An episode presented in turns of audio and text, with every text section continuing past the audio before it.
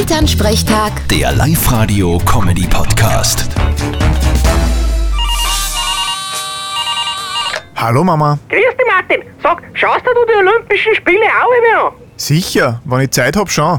Aber wirklich oft komme ich nicht dazu. Wieso? Nein, ich schau mir das schon gerne an.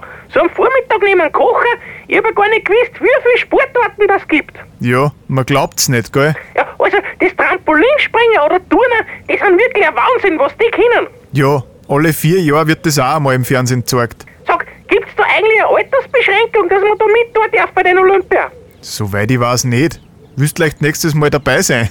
Nein, ich nicht, aber der Papa war auch interessiert. Ja, ich meine, das Schießen schaut ja nicht so schwer aus. Ich glaube, da kommt ja auch mitmachen. du! Du triffst ja beim Jagen vielleicht einmal im Jahr mit Klick einen Bock. Und bei einer Treibjagd hast du einmal statt einem Fasan einen Spatz erwischt. Naja, ich bin halt nicht so im Training, aber wenn ich da regelmäßig was tue, kann's in Paris 2024 schon ausgehen. Da heißt's aber dann abstinent leben und viel meditieren. Weil da brauchst du eine ruhige Hand. Na, dann wird das wohl nix. Aber vielleicht schafft er's in so ein Ruderboot.